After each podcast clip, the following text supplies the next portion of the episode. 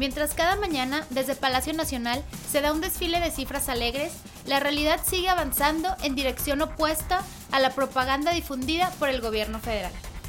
Un estudio del Instituto Belisario Domínguez reveló que durante la administración de López Obrador, la generación del empleo formal cayó a la mitad, en comparación con el sexenio anterior. Entre 2019 y 2023, la tasa de crecimiento media anual de trabajadores registrados en el IMSS ha sido del 1.6%, mientras que de 2013 a 2018 fue de un 4%. Y sería fácil culpar a la pandemia por ello. Sin embargo, la generación de empleos formales de nuestro país ya enfrentaba una desaceleración antes del año 2020.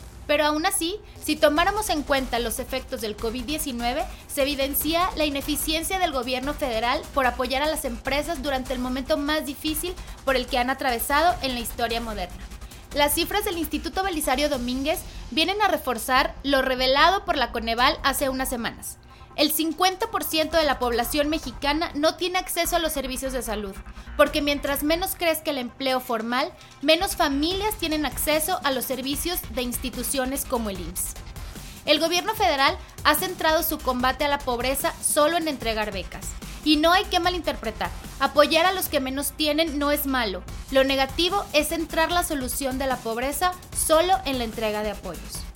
El mejor combate a la pobreza es incentivar el empleo formal.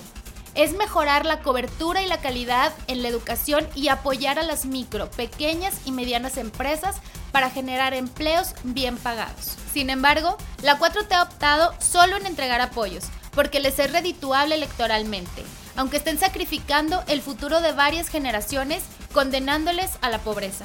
A Morena no le conviene el aspiracionismo, le conviene el clientelismo, cueste lo que cueste.